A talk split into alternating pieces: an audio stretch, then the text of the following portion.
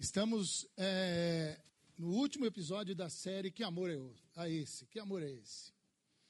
E baseado no livro do Brennan Manning, que é esse aqui, O Anseio Furioso de Deus. Brennan Manning, um autor que você precisa conhecer. E quem já conhece sabe que eu estou falando. Evangelho Maltrapilho, o impostor que habita em mim. E esse aqui, O Anseio Furioso de Deus. Pequenininho, mas danadinho de bom esse texto extraordinário do Brenner. E esse ano a gente passou conversando sobre esse amor. Que amor é esse? Que anseio furioso de Deus é esse? É, questionando, inclusive, esse, essa fala furioso. Por que furioso? Né? Como é que é isso? A palavra furioso em português não só em português, mas em outras traduções, ela traz uma ideia que é uma ideia assim não muito suave, né? Não muito meiga. O amor se parece não é um amor furioso de Deus, esse anseio furioso que Deus tem pelos seus pelas pessoas, pelos seres humanos. Deus gosta, ama, ama, gosta e gosta e ama de todos os seres humanos de um jeito extraordinário, encantador, fantástico e lindo demais. E, gente, e, constrange a gente. Por quê? Porque a gente fica andando perto dele. Quanto mais perto, mais a gente pega essa mania dele. Mais a gente pega essa mania dele. E mais ainda, quando a gente entende direito o amor dele por nós coisa que a gente acha que entendeu direito, quando na verdade a gente entende um cadinho, como diria o pastor mineiro, né? A gente entende um cadinho só, só um cadinho, já começa a fazer a gente a olhar as outras pessoas de um jeito diferente. Sabe assim, tipo, se você entende o dízimo, e olha que já é muito, você começa a entender o dízimo do que significa o amor que Deus tem por você, já faz com que você comece a, a a ficar estranho. Você começa a amar as pessoas também. Negócio esquisito isso.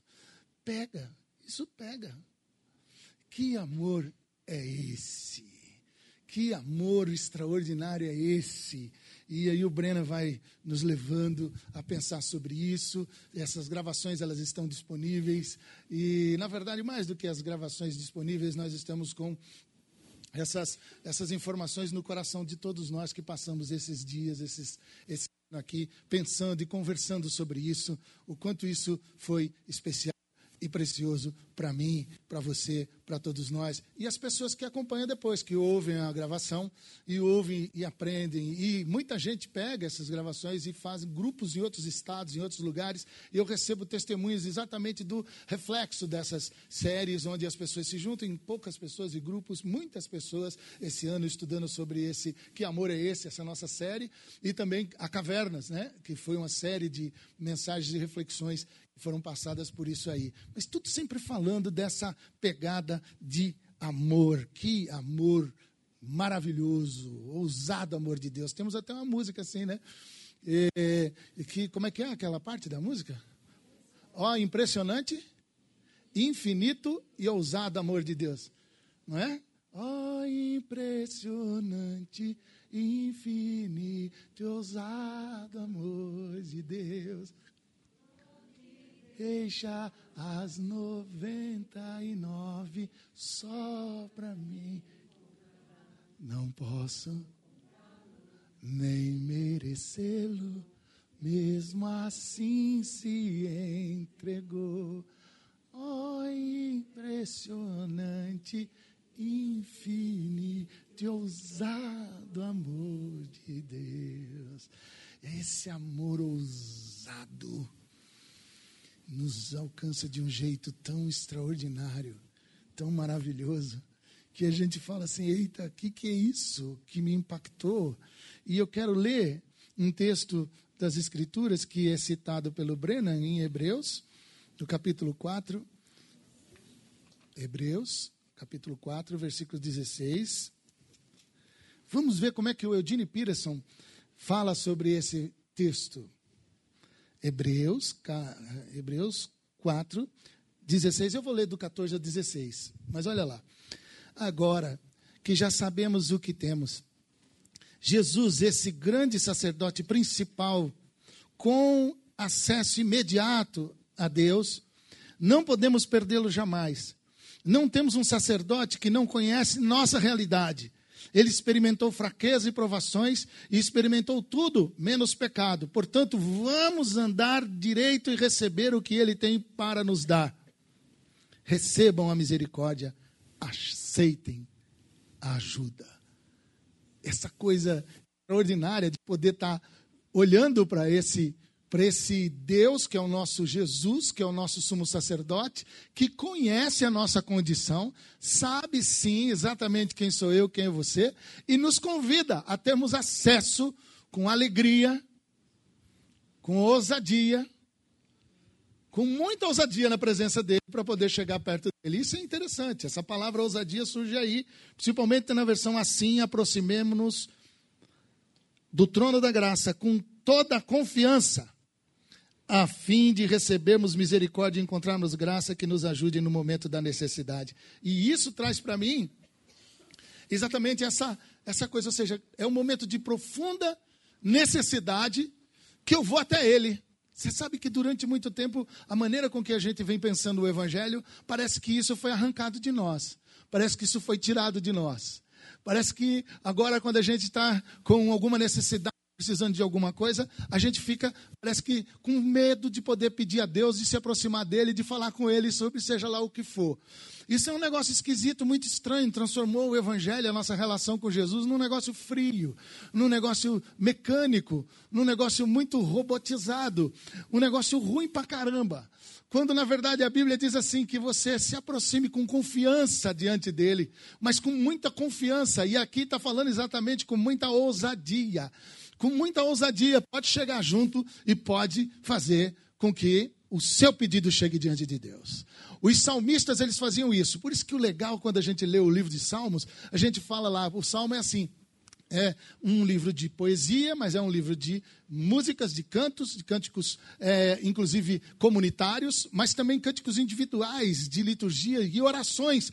E muitos chamam o livro de Salmos, o Eugene Peterson tem um livro onde ele fala exatamente isso também, de que o livro de Salmos é o grito da alma. Aí o salmista ele grita.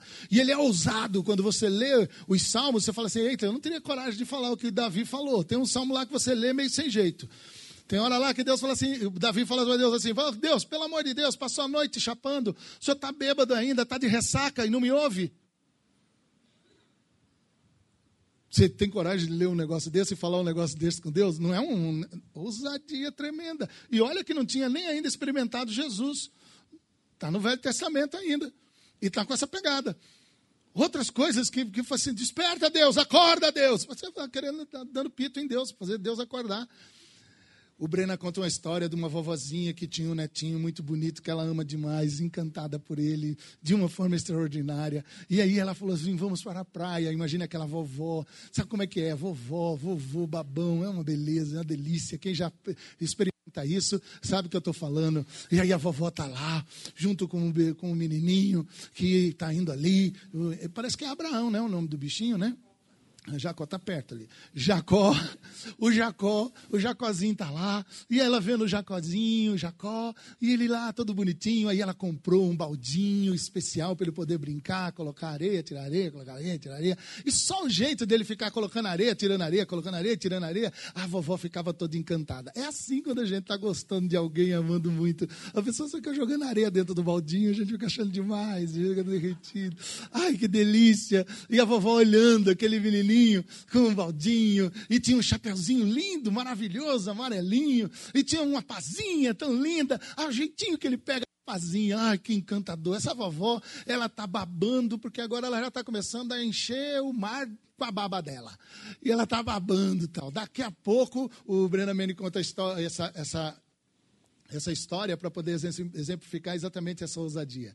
Aí levanta uma onda muito forte, e essa onda bate na praia e leva o jacozinho junto com o chapeuzinho, junto com o baldinho, junto com a pazinha.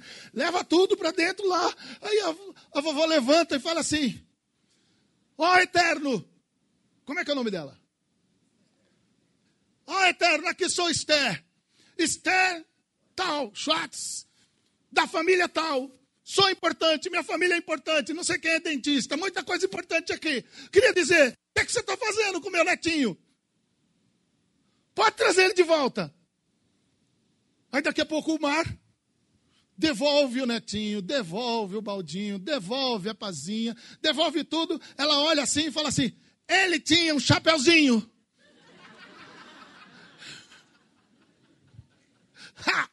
Eu acho sensacional essa historinha, porque ela mostra exatamente essa coisa de uma, de uma pessoa que tem essa. Nós perdemos esse, esse jeito cabo da ciolo. Nós perdemos esse jeito, sabe assim, vou para o monte orar. Nós perdemos esse jeito de, de chegar diante de Deus e falar com ousadia, né, sabe? Esse negócio meio manto mesmo, sabe assim? A gente perdeu. Hã? É, não, aí, mas, mas, aí esse, esse negócio de você chegar aí e ir mesmo falando, cadê o chapeuzinho, senhor? Já está com o neto, já está com o baldinho, já está com a pazinha. Imagina, o mar devolveu tudo. Tudo não. E o chapeuzinho amarelo que era para ele? Pode devolver. Essa coisa extraordinária faz com que a gente compreenda essa história do que é um Deus encantador, ousado. Esse jeito de amar, ousado, a gente aprende com ele. A gente aprende com ele, a gente pega a mania, a gente pega isso, a gente fica com isso também. Essa ousadia extraordinária, que é a ousadia do leproso, que não pode se aproximar por uma questão de saúde pública, não pode ficar perto de ninguém por conta de questão de saúde pública, ainda mais de alguém famoso que está andando por tudo que é canto. Quando ele está descendo do monte, ele fica escondido, só esperando Jesus descer. Na hora que Jesus chega na frente dele, ele vai se aproxima, não pode ficar perto. Chegou perto demais, a ousadia do leproso. O leproso diz assim: Ó oh, Jesus, eu sei que se o Senhor quiser, eu ficarei limpo. Imagina, meu, o cara completamente leproso, caindo todos os pedaços, talvez falando as últimas palavras, logo, logo a lepra, a língua dele também, algumas línguas, mas é dele ia cair também. E aí é o seguinte, na hora que ele chega ali diante de Jesus aqui, fala com Jesus, fala assim, eu quero, se o Senhor quiser, eu vou ser limpo, eu quero ser limpo. Aí Jesus olha para ele e fala simples assim, pensa Jesus, papo reto. Eu quero ser limpo. E o cara começa a ficar curado na mesma hora. Ou oh, a ousadia daquela mulher, prostituta, no meio de uma festa importante. Jesus foi convidado, sentado. E ela entra dentro da festa, na frente de todo mundo. E começa a chorar. Enxugar os pés de Jesus com seu cabelo. Olha que ousadia. Beijar os pés de Jesus.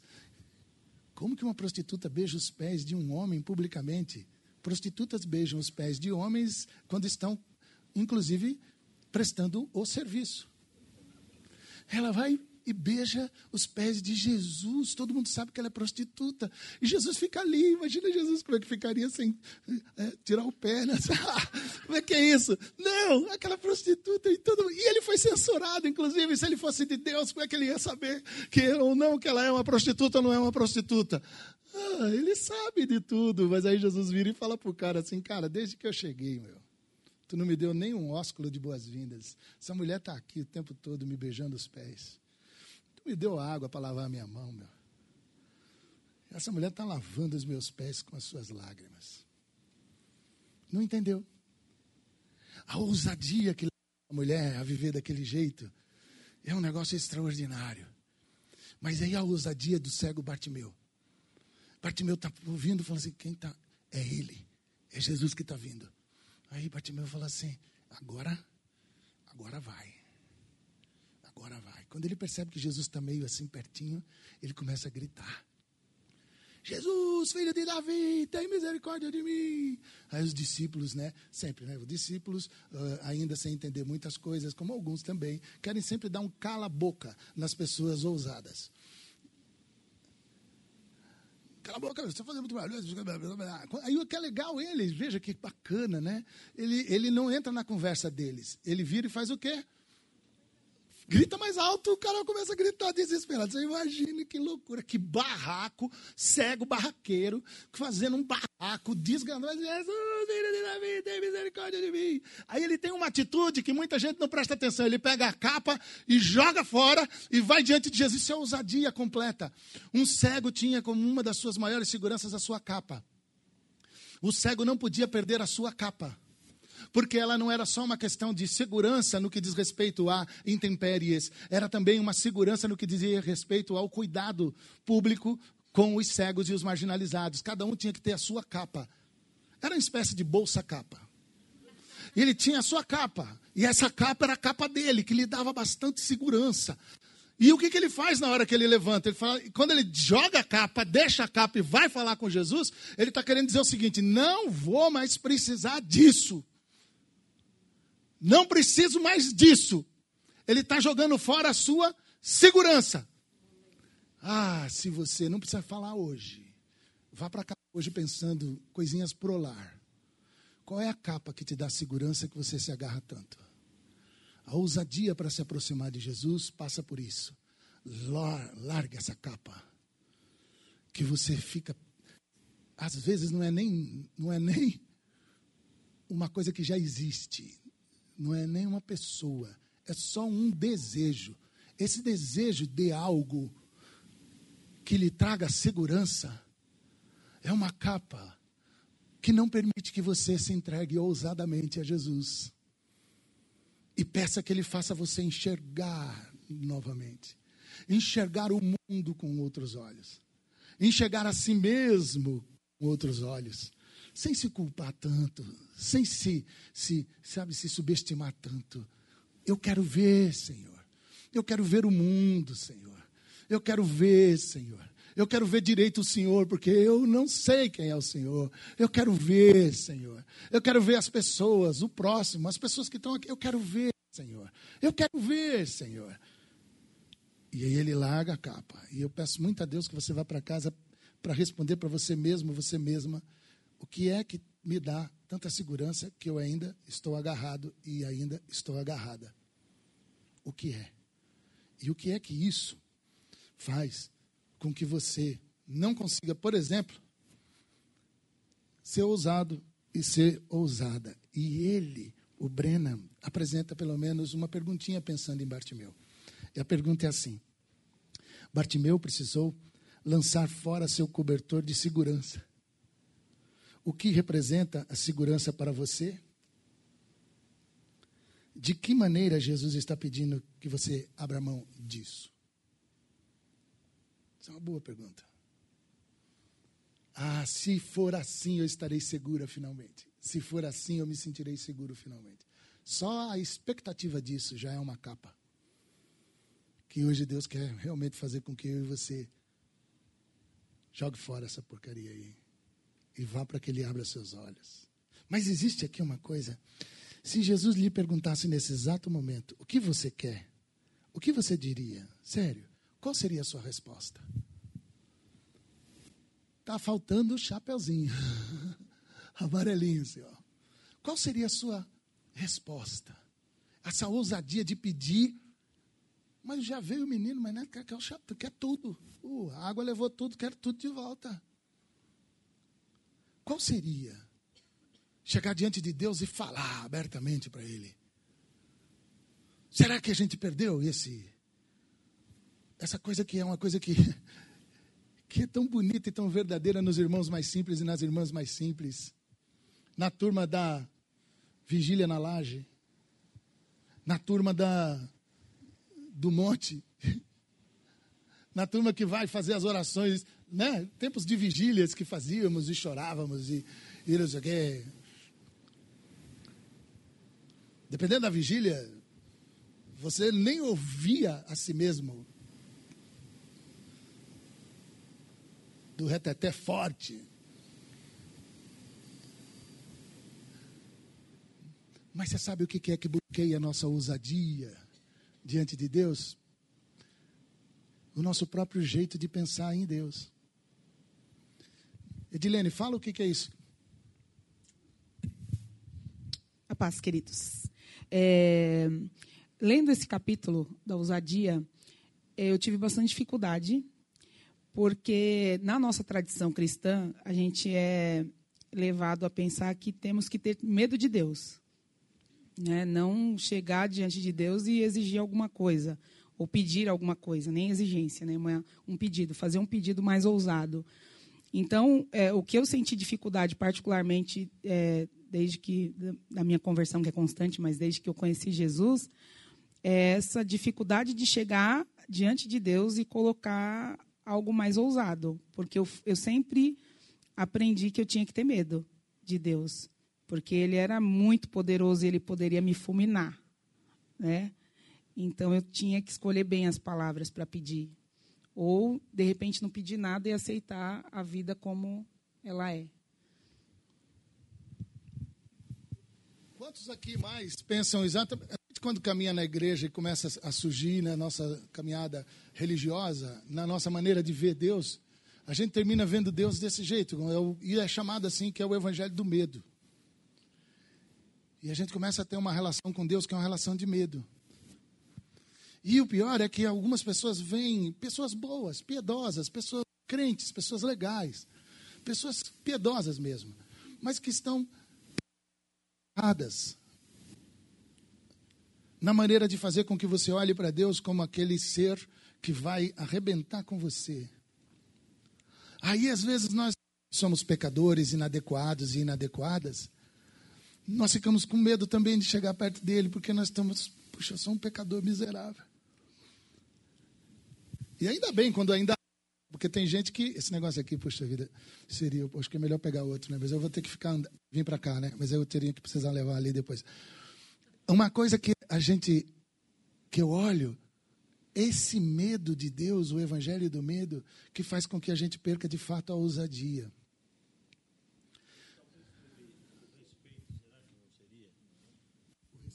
O respeito pelo, pelo divino. Porque às vezes não acho justo querer barganhar ou querer pedir algo, porque ele já nos dá tanto. Então eu me limito e não tenho essa ousadia de pedir além do que eu sei que ele quer me dar e vai me dar e me dá.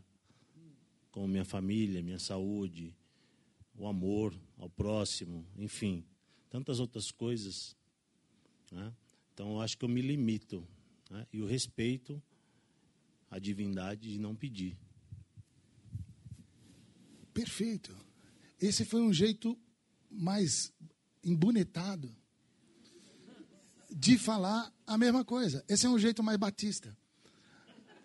É um jeito mais batista de, de falar a que você não precisa pedir, como se fosse pedir fosse ser uma ofensa. Pedir fosse ser uma falta de respeito.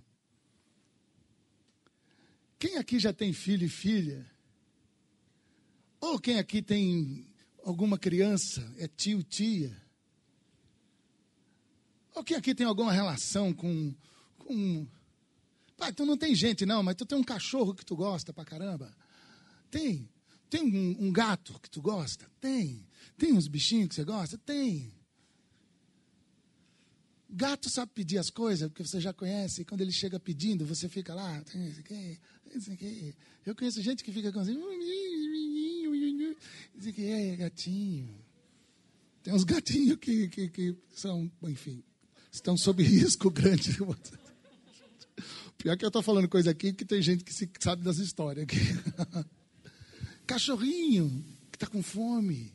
A gente chega e e fica assim, ah, tá com fome, não sei o quê. Você vai lá e com carinho entrega o cachorrinho, a comidinha ali, né? Tem uma mulher que diz assim, e falou sobre cachorro para Jesus. Ah, Senhor.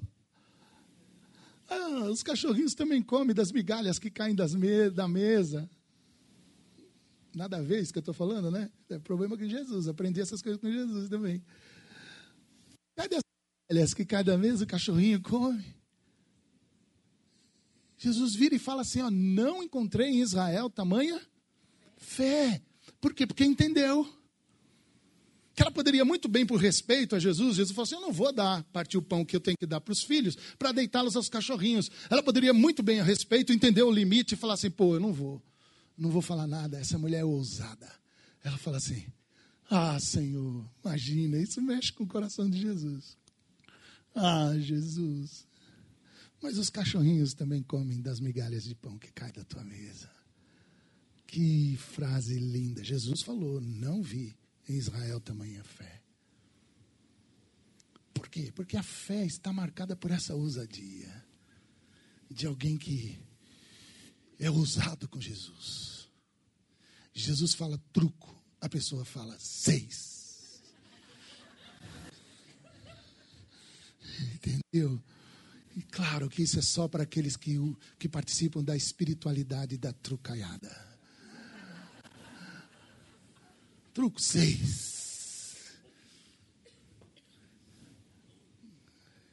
E vai subindo. Jesus manda nove, você manda doze. Daí para frente tem que mostrar a carta.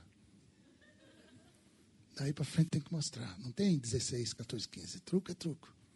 Truco para no 12. E tem que ter muita ousadia para meter um 12 numa mesa. Não é não? Imagine numa oração com Jesus. Aprender a pedir com as crianças gente tem que aprender a pedir com as crianças, porque eles não têm limite, né? Você fala, não, mas não por quê? Não, mas e se for, e se não, e se... Então, será que é por isso que Jesus diz que nós só vamos entender o reino de Deus se formos como crianças? Talvez, né? Talvez. Talvez. Mas aí você começa a perceber que nessa relação que você vai começando a caminhar com Jesus, você começa a perceber uma coisa que que tem a ver com um, a vida da gente, ela começa a ser tomada por uma realidade, porque a gente percebe que a gente começou a caminhar com Jesus e a gente começa a olhar para Jesus e ver que a caminhada de Jesus foi uma caminhada de tribulação, de aflições, e a gente entende isso aí, a gente vê a história dele. E tem gente que acha que quando começa a seguir Jesus, agora começou a seguir Jesus, agora que vai ficar numa boa. Agora eu comecei a seguir Jesus, agora tudo vai dar certo. Agora comecei a seguir Jesus, receba, eu recebo. E aí começa a seguir Jesus, começa a confundir um pouco as coisas. Percebe? Aí é o outro lado da moeda, que vai levando a pessoa a barganhar com Deus, como você disse. Aí começa a ter uma relação de barganha com Deus. E aí nós começamos a ter pessoas que são pessoas que são fraquinhas são o que? É aquela crentalhada Nutella. Na verdade, porque não é raiz. Por quê? Porque simplesmente não aguentam sofrimento. Não aguentam sofrimento. E quando você começa, quanta gente que começa a caminhada da fé, que vem falar comigo e fala assim, pastor, depois que eu comecei a aceitar Jesus, que eu comecei a caminhar, estudar a Bíblia, pelo amor de Deus, a minha vida virou um inferno. Eu falei assim, isso mesmo, glória a Deus. Glória a Deus. É isso aí, querida. É isso aí, querido. Porque isso, e se a sua vidinha não está passando por crises, você corre o risco de não ter entendido nada, não ter nascido de novo, não estar seguindo Jesus de Nazaré. Corre o risco disso. É exatamente o inverso. Porque à medida que a gente vai começando a caminhar com Jesus de Nazaré, entendendo Jesus de Nazaré, o caminho de Jesus de Nazaré, andando com Jesus de Nazaré, a gente começa a ver que ele sofreu e aí vai aprender. Ele disse: No mundo tereis aflições, mas tende o ânimo. Eu conheço a história de algumas pessoas aqui e eu sei o que é que significa ser consumida como fogo.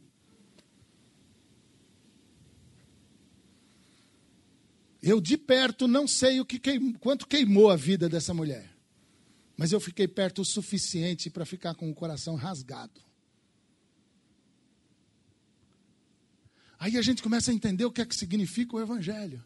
Ah, Paulo disse, Colossenses 1:24, agora me alegro em meus sofrimentos por vocês. Esse cara, o que que ele é? É louco? Eu me alegro pelos meus sofrimentos por vocês. Masoquista? Deve ser masoquista. Hoje em dia, na, no, na, no, no, evangelho psicologizado que nós vivemos, é, é, isso aí já vira já uma explicação de, não, isso é masoquismo, isso aqui é uma síndrome, não sei o quê, isso aqui não sei o quê, isso aqui não sei o quê, isso aqui, meu. Agora me alegro em meus sofrimentos por vocês e completo, olha só, e completo no meu corpo o que resta das aflições de Cristo outra loucura. Eu vou completar no meu corpo o que resta das aflições de Cristo. Como assim? Significa o seguinte: que não, Jesus começou a sofrer, mas Jesus continua sofrendo no corpo e na vida dos seus discípulos. Então, o sofrimento meu hoje está completando o sofrimento de Jesus, porque é Jesus sofrendo em mim hoje. Por isso que eu me alegro, enquanto eu estou completando o sofrimento de Jesus Cristo. É muito louco. É muito louco em favor do seu corpo, que é a igreja. É o sofrimento voltado com um objetivo, tem um alvo. Qual é? O corpo de Cristo, que é a igreja. Todos e todas, sem ninguém ficar de fora. Sofrer por todos e todas, sem ninguém ficar de fora. Tomar cacete por todos e todas, sem ninguém ficar de fora. Ter a reputação queimada por todos e todas, sem ninguém ficar de fora. Ter o filme queimado por todos e todas, sem ninguém ficar de fora. E se alegrar, porque eu estou absorvendo e cumprindo e vivendo o sofrimento, completando na minha vida os sofrimentos de Jesus pelo seu corpo. Isso é extraordinário, porque isso toca no nosso coração um, um tipo de vida, que é uma vida que o Brenamene diz assim. Ele cita 1 João 4, 10 e 19. Ele diz assim: Nisto consiste o amor. Não em que nós tenhamos amado a Deus, mas em que ele nos amou e enviou seu Filho como propiciação pelos nossos pecados. Nós amamos porque ele nos amou primeiro. E ele diz assim: graças ao seu amor furioso, você pode queimar. Uma frase curta, mas doida. Graças ao amor furioso de Deus, você pode queimar. Graças ao amor furioso de Deus, você pode ser consumido pelo fogo do sofrimento. Graças ao amor furioso de Deus, você pode ser consumido pela acusação, calúnia, difamação, seja lá qual for a dor. Graças ao amor furioso de Deus, os apóstolos todos foram atacados e mortos de maneira terrível. Graças ao amor furioso de Deus, todos eles foram mortos de maneira horrorosa. Você pode ah, é isso que eu quero dizer. E aí, ele cita alguém não, ele fala mesmo. Ele, ele, ele é o Brennan Manning falando. Um estranho sentimento recai sobre você quando você vê a vela ardendo silenciosa. Tu pega uma vela e fica olhando. De preferência, uma vela perfumada. E você fica vendo aquela vela ardendo, queimando. E quanto mais queima, mais o perfume sai. Aí você começa a falar assim: que a minha vida seja assim.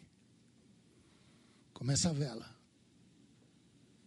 E aí você entende que o amor furioso de Deus vai levar você a compreender essa coisa, essa grandeza. De que acontece o que acontecer. Queime o que queimar. Venha querer consumir ou deixar de consumir. Isso vai trazer para mim o quê? Perfume para Deus a ousadia do amor de Deus por mim me faz ousado para enfrentar qualquer desgraça, qualquer situação. Isso é impressionante. Isso é louco. E aí, ele faz assim, como pergunta: o Evangelho está vivo e real para você nesse exato momento? Ou foi ficando envelhecido e previsível? Está vivo, está real, ou o evangelho para você foi ficando envelhecido, foi ficando previsível, ou alguma outra maneira, algum termo, tanto isso tanto quanto aquilo, que você usaria para descrevê-lo. Quando o evangelho não está assim, fazendo você pegar fogo, queimando, e aqui não é reteté agora, não estou falando de reteté, estou falando de outra coisa, queimando mesmo. E a sua vida, mesmo queimando, você está perfumando onde você anda? Mesmo a sua vida queimando, você está perfumando por onde você vai? Mesmo a vida queimando, você. Puta, que pessoa cheirosa, bonita e luminosa. Olha como é que ela está vivendo. O Evangelho. Você está vivendo isso ou está vivendo um Evangelho tipo um evangelho que hoje a gente poderia estar vivendo. Não, não é você, mas estou falando do outro, dos outros. O que, vocês acham? Um evangelho que poderia não ser isso seria o quê? É outra pessoa, não é você. O quê?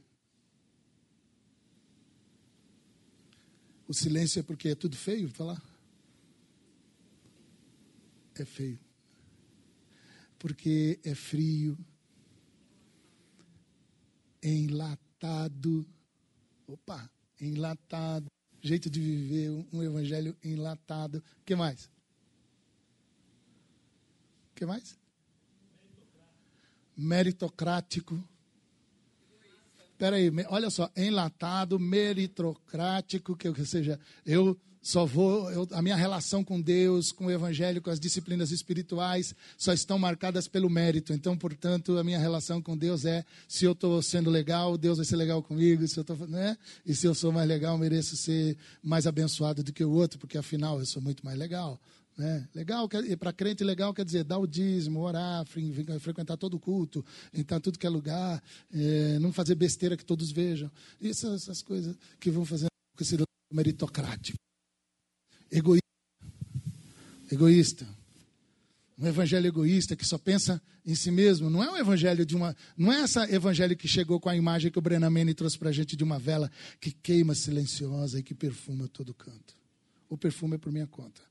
Isso aqui é um adendo do Levisão, Manning. Olha só que, que metida besta, que ousadia. Boa, boa, ousadia. Quem mais falou aí? Superficial. E quando esse evangelho não é esse fogo, ele é um evangelho superficial.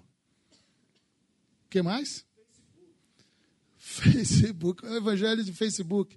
Eu diria que é um evangelho de Instagram, né? Que é muito mais. É, esse evangelho de essa coisa, né? Beleza? Mas aí é para você entender, orar e pensar que tipo de evangelho eu estou vivendo.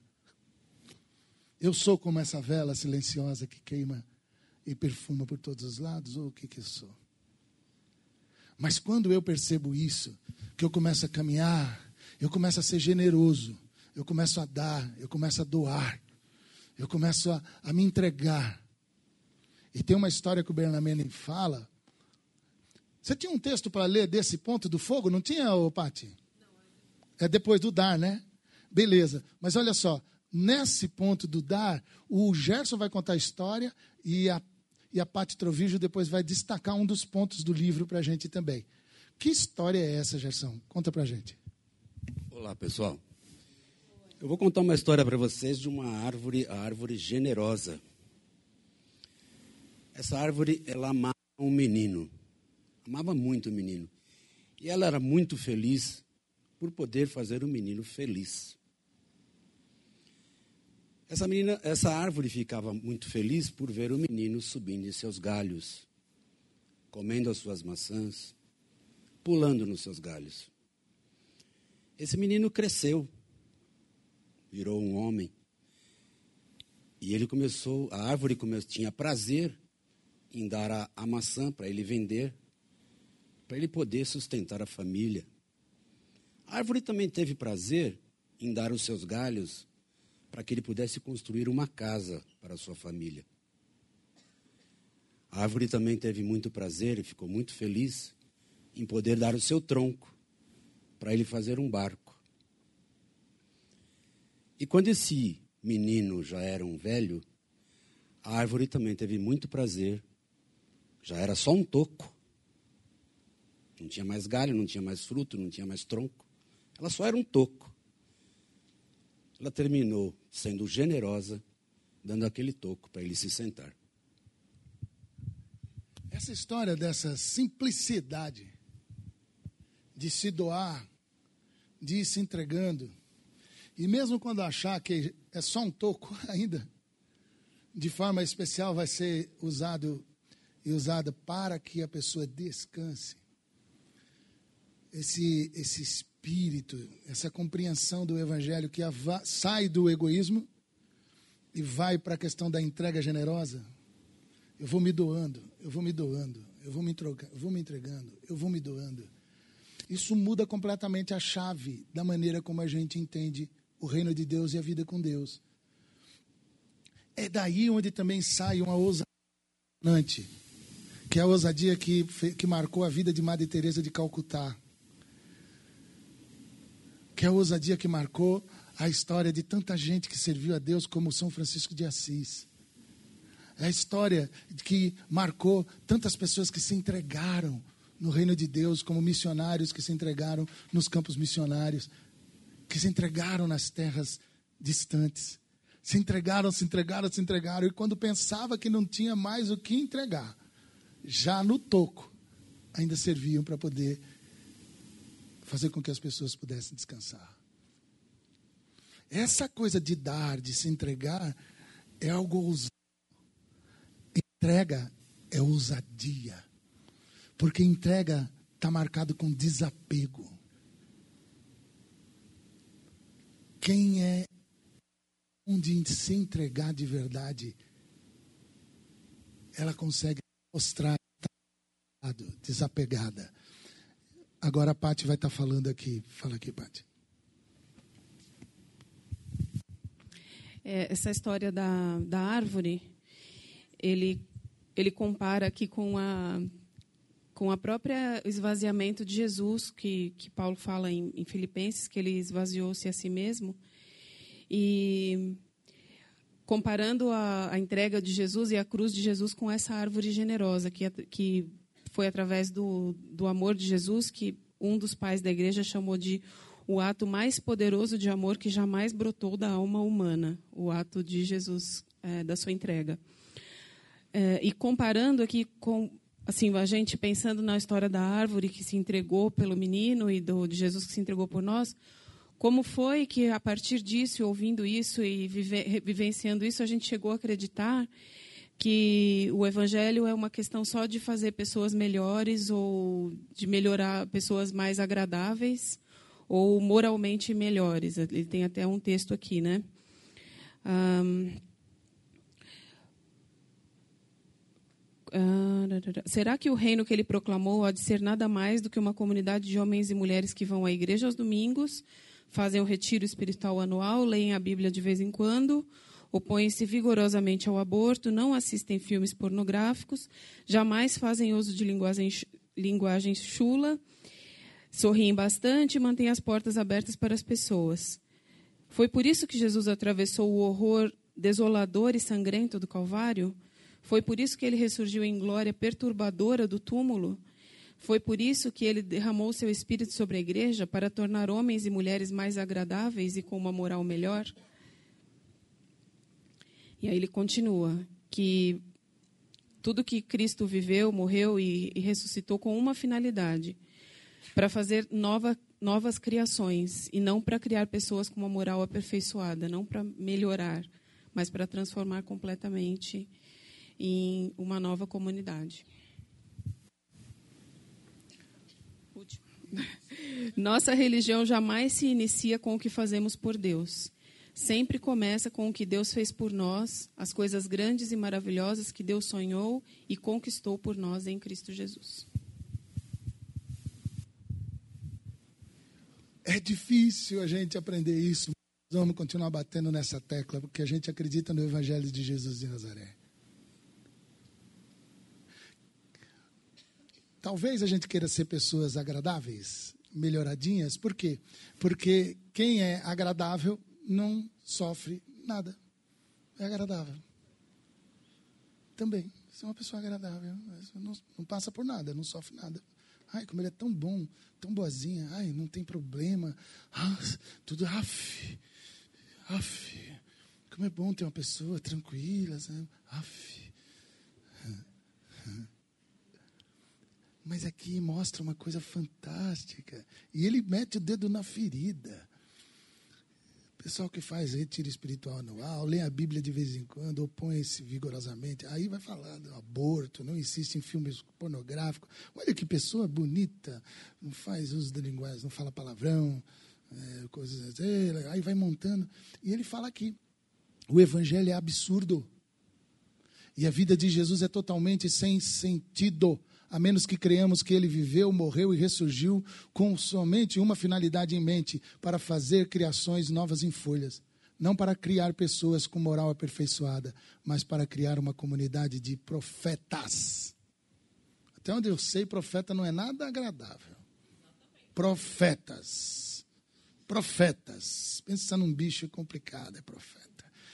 Profetas e profissionais cheios de amor, homens e mulheres que desejam se render ao mistério do fogo do Espírito que arde dentro deles, que desejam ser cada vez mais leais à palavra onip- onipresente de Deus, que desejam chegar ao âmago de tudo isso, ao próprio coração e mistério de Cristo, da chama que consome, que purifica e que atribui a tudo ardente paz, alegria, ousadia e amor extraordinário, furioso.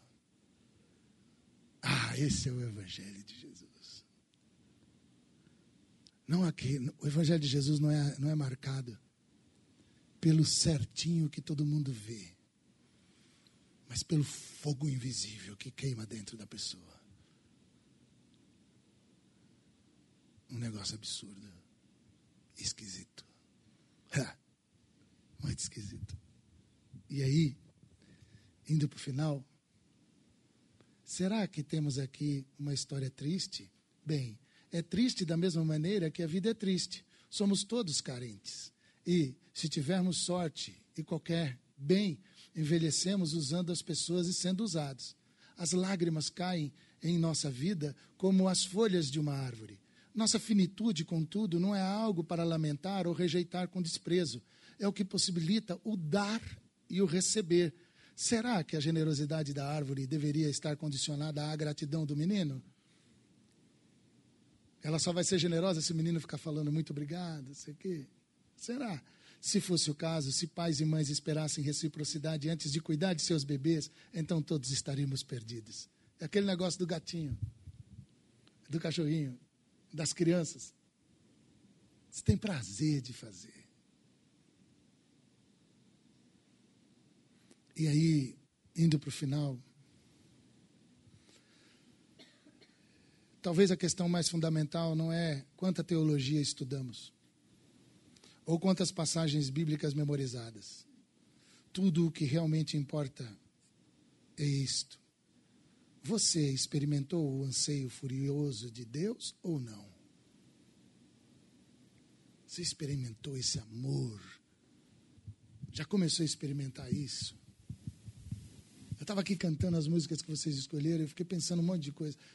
Nós cantamos muita música séria, com muitas palavras sérias, que escapam de muita gente quando estão cantando. Alguns dizem que o maior, o momento em que a igreja mais mente é no momento do louvor. Mais mente é no momento do louvor, quando está lá louvando, com os olhinhos fechados. E outra, e mente emocionado. Mente chorando, mente emocionado. Mandando de quando em vez um decantas nébias, Joe. Mas mente. Porque é muita profundidade aquilo que a gente tem cantado. Esse amor extraordinário. Como é que Deus pode me amar eu sendo quem sou? Como é que Deus pode me amar eu sabendo quem sou e fazendo o que faço? Ou não fazendo o que deveria fazer. Mas Ele me ama. Aí Karl Renner, ele fala isso e profetiza. Nos dias que se seguem, ou você será um místico, alguém que experimentou Deus para valer, ou simplesmente nada. Em tempos de perseguição, desmorona o cristianismo teórico. A contemplação do anseio furioso de Deus é elevada a um nível extraordinário naqueles momentos raros e inesquecíveis em que a nossa fé, esperança e amor são alçados a um nível nunca antes experimentado por meio da intervenção ativa do Santo Espírito. Muito à semelhança de uma viagem num barco quando acomete a tempestade. Somos mergulhados em mistério. Ou naquilo que Heschel chamou o espanto radical. Deus veio sobre mim como uma tempestade que me encheu dele. Que coisa extraordinária essa imagem. Desaparecem a vergonha e a percepção exagerada de nós mesmos. Estamos na presença do mistério inefável, acima de todas as criaturas e além de qualquer descrição. Esses são momentos de verdade. Você está na presença única do único. Os ternos sentimentos de Deus por você não são mais um conhecimento estéreo. Não são mais um conhecimento estéreo. Você, você sabe isso. Deus não só me ama, Deus gosta de mim. Deus gosta de mim. E o, e o pior, conhecendo bem quem eu sou, Ele gosta de mim. Ele gosta de mim.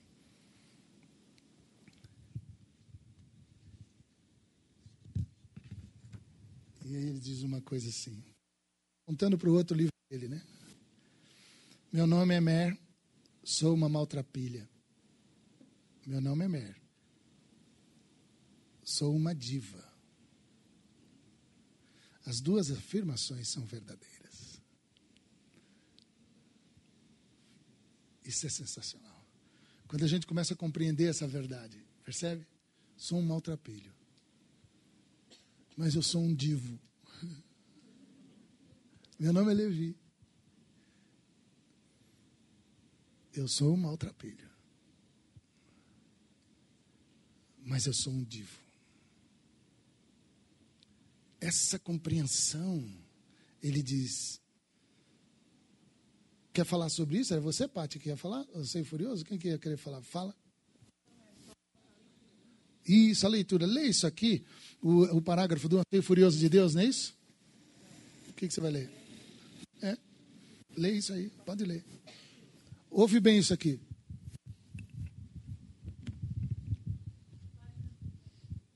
Cento e três.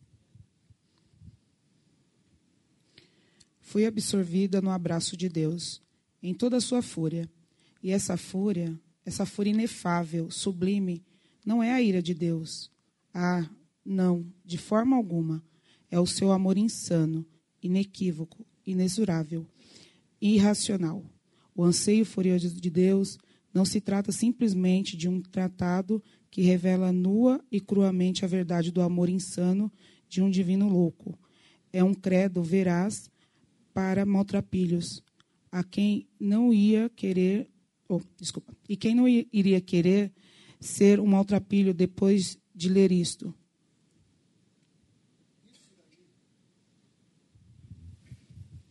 Quando a gente fecha com esse, com essa, retomando de novo o que ele quer dizer com o amor furioso de Deus, e aí o Brennan nos deixa nesta obra as bem-aventuranças da pós-modernidade. Você é bem, você é bem-aventurado. O desejo de Deus está posto em você. E Jesus é a encarnação do anseio furioso de Deus. Ele é seu amante supremo. É verdade. Você é bem-aventurado, você é bem-aventurada. O inverno de sua alma já se foi. A neve já se foi. As flores estão florescendo dentro de você chegou o motivo para você entoar canções e júbilos. Para você. Você é bem-aventurado. O amor de Deus é loucura. Ninguém é excluído. Todos, de verdade, são chamados à mesa do banquete.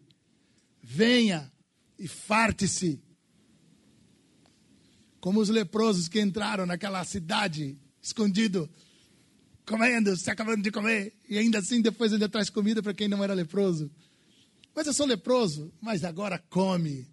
Mas eu sou leproso, agora se refastele, se acabe de comer. A mesa é para você, a mesa é para mim, a mesa é para todo mundo. Fica contente quando pessoas esquisitas estiverem vindo. Facilita a chegada do que você não entende, facilita a chegada do diferente, dos diferentes, facilita a chegada de quem você tem nojinho, facilita a chegada, para de atrapalhar Deus, deixa todo mundo chegar. Deixa todo mundo chegar, ninguém é excluído, todos de verdade são chamados à mesa do banquete. Venha e farte-se. Você é bem-aventurado, estupendo. Seja você, seja simplesmente, seja simplesmente. Dê oportunidade para que as pessoas sejam. Seja simplesmente. O amor o sustenta. Você é bem-aventurado. Você aprendeu a finalidade da vida: amor. Você é bem-aventurado, você pode orar como uma criança e apreciar Deus. Você é bem-aventurado. Cure e seja curado. Reivindique confirmações do reino de Deus. Amém. Amém. E amém. Amém. Coisa linda.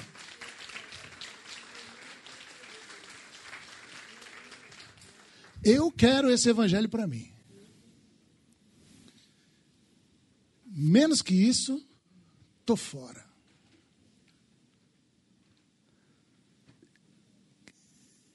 E uma coisa que Deus tem falado muito comigo nesses últimos tempos, sabe o que, que é? Que quem vive o Evangelho radicalmente não precisa se explicar. Ele já é a explicação para quem quiser entender. Quem vive o Evangelho do Reino de Deus não precisa se explicar. É só prestar atenção no jeito dele viver e na forma como ele está vivendo. Aí a gente vai deixando de lado essas coisas da religião. Essas coisas que nós nos apegamos. Normalmente a gente, quando se apega em coisa que faz com que a gente queira ganhar a disputa e a conversa porque a gente quer ter razão, são coisas que estão marcadas por outra coisa, não por Jesus. Então a gente se apega com o reino de Deus e com esse jeito de Jesus, esse amor furioso, eu começo a compreender que ele vem sobre mim de um jeito extraordinário. Aí, meu, daqui a pouco eu começo a viver isso. Isso é tão libertador. Isso é tão libertador que você não faz ideia. É assustador, mas é libertador. É arriscado, mas é libertador. É uma desconstrução. Porque tudo que eu achei que era, não é. Não é. Tudo que eu tinha certeza, não é. As certezas que eu construí tantos anos de igreja foi pro saco. Nada disso. A cada dia eu vou caminhando, seguindo Jesus de Nazaré, encantado com Ele. Dá bom dia para todo mundo, até para cavalo. Esse Jesus. E eu agora peguei mania. Converso com poste. É tão bonito isso. Porque isso faz com que você enfrente coisas. E eu tenho sido muito abençoado esses dias. Eu tenho sido muito agredido. Eu tenho sido muito abençoado esses dias. Eu tenho sido muito ofendido. Eu tenho sido muito abençoado esses dias. Eu tenho sido muito caluniado. Eu tenho sido muito abençoado esses dias. Porque é a oportunidade que eu tenho de poder ser aquela vela que eu quero tanto ser. Deixa queimar. Deixa queimar. E você não precisa ficar com dózinha de mim, não, porque eu sou um sujeito que não gosta de gente que tem dó de mim. Porque eu estou muito bem. Não vem querer atrapalhar a minha velhinha queimar, não. Deixa ela queimar. Porque o perfume é para Jesus. Ele sabe quem sou eu. Ele conhece meu coração. Ele sabe quem é o Levisão. E o Levisão não consegue viver uma outra vida senão essa de queimar para Ele, para a glória dele. Amém?